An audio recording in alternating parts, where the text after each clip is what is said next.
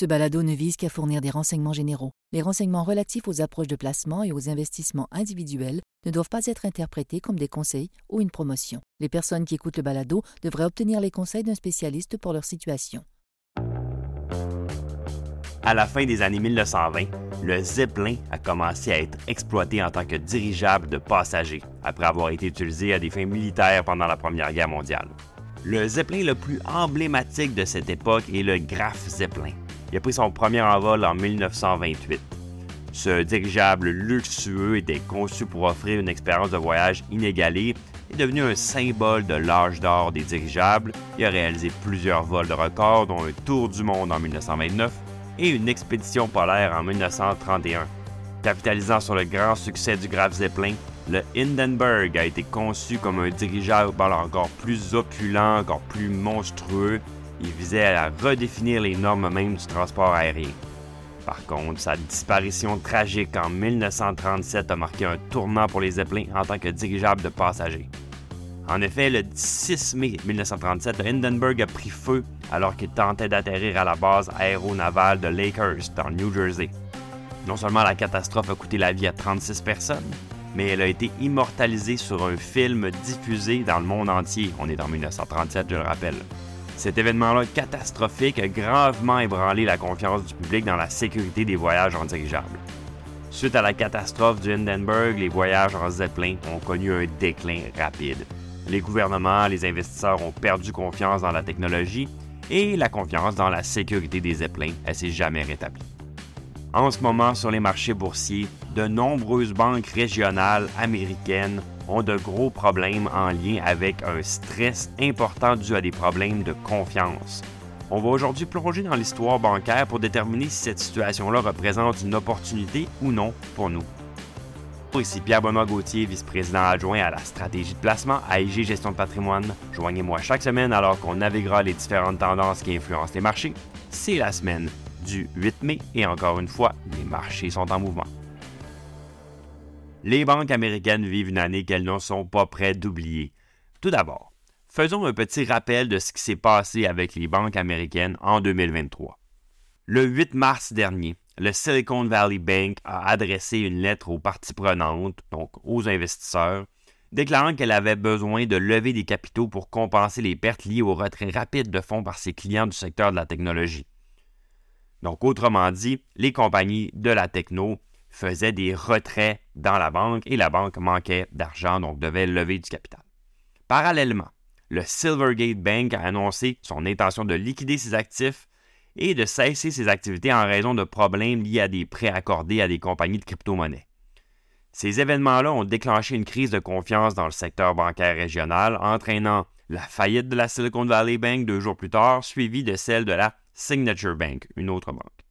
La Réserve fédérale est donc intervenue pour stabiliser la situation, mais en l'espace d'une semaine, la Banque Crédit Suisse a également déclaré faillite.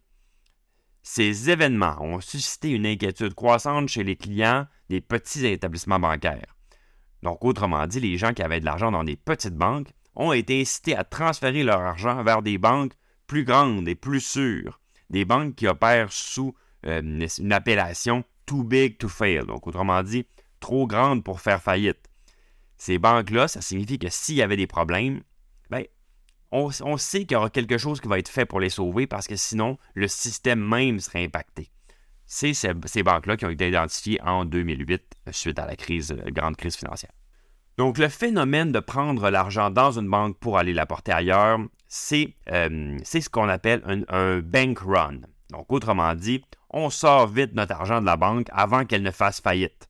Le bank run devient dans ce cas-là une prophétie autoréalisatrice, parce que la simple crainte de croire qu'une banque va faire faillite risque fort d'entraîner la faillite de la banque. Autrement dit, si tout le monde se dit cette banque-là risque de faire faillite et sort son argent de la banque, la banque va faire faillite, même si au départ la crainte est injustifiée. Après une brève stabilisation de, la situation des banques régionales, on a eu, il y a quelques semaines, la First Republic Bank qui, euh, dans, son, dans son rapport sur les bénéfices trimestriels, a parlé qu'elle avait eu des retraits massifs de dépôts. Très peu de temps après, elle est devenue la deuxième plus grande banque à s'effondrer depuis Washington Mutual en 2008. La cause principale de tous ces problèmes-là est la hausse rapide des taux d'intérêt. C'est essentiel de noter que cette situation-là est très différente de la grande crise financière de 2008. En 2008, il y avait eu une prise de risque excessive et des actifs mal évalués. Mais cette fois-ci, c'est simplement une question de confiance. Malgré les assurances du président de la Réserve fédérale, Jerome Powell, et du PDG de JP Morgan, Jamie, Dimon, eux euh, persistent et, en nous rappelant que le système bancaire est solide et puis que en réalité, euh, les fondements derrière, euh, les, finances des banques vont, vont somme toute assez bien. Les gens continuent de transférer des fonds des petites banques vers les plus grandes institutions, les trop grandes pour faire faillite. En réponse à ces problèmes-là, ben, les banques resserrent leurs normes de prêt. La dernière enquête auprès des agents de crédit, c'est une enquête euh, très très importante que les, observateurs de marché suivent, mais ça a révélé des préoccupations des banques concernant la tolérance au risque, concernant les coûts de financement, la liquidité et surtout les sorties de dépôt. En conséquence, l'indice des banques régionales américaines a baissé de plus de 35% depuis le début de l'année, et ce au 9 mai. Parfois, ces problèmes finissent par être résolus et oubliés, mais parfois non. On va donner quelques exemples. En 2008, les banques du monde entier ont été confrontées à la plus grande crise de l'histoire moderne, et notamment en Europe.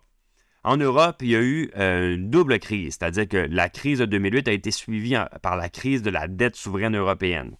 Donc ces deux événements-là ont eu de graves répercussions sur les banques européennes, si bien qu'aujourd'hui, l'indice Eurostox des banques reste, même après 15 ans, 80% en dessous de son plus haut niveau atteint en 2007. Au Japon, c'est encore pire. Au Japon, il y avait eu un boom euh, économique très très grand durant les années fin 80.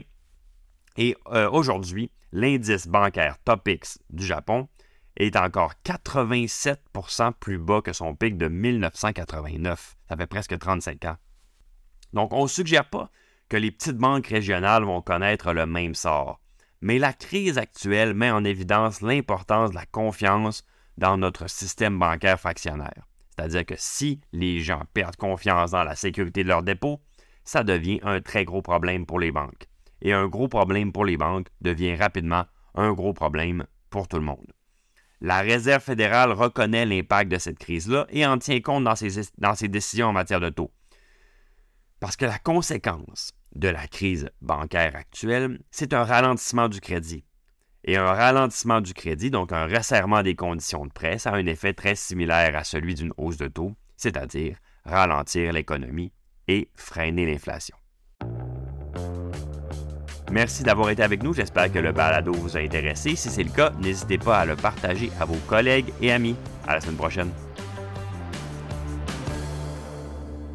Le contenu de ce balado, y compris les faits, les perspectives, les opinions et les recommandations, ne doit pas être pris ni être interprété comme un conseil en matière de placement, ni comme une offre de vente ou une sollicitation d'offre d'achat de tout titre cité. On ne doit pas se fier sur le contenu de ce balado à quelque fin que ce soit, et IG, Gestion de patrimoine, n'est aucunement responsable de son utilisation. Le présent balado renferme des énoncés prospectifs qui décrivent nos attentes actuelles ou nos prédictions pour l'avenir.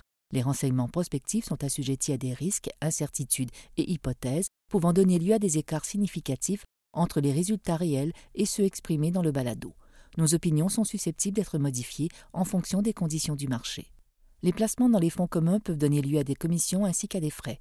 Veuillez lire le prospectus avant d'investir. Les fonds communs ne sont pas des placements garantis, leur valeur varie fréquemment et leur rendement antérieur peut ne pas se reproduire.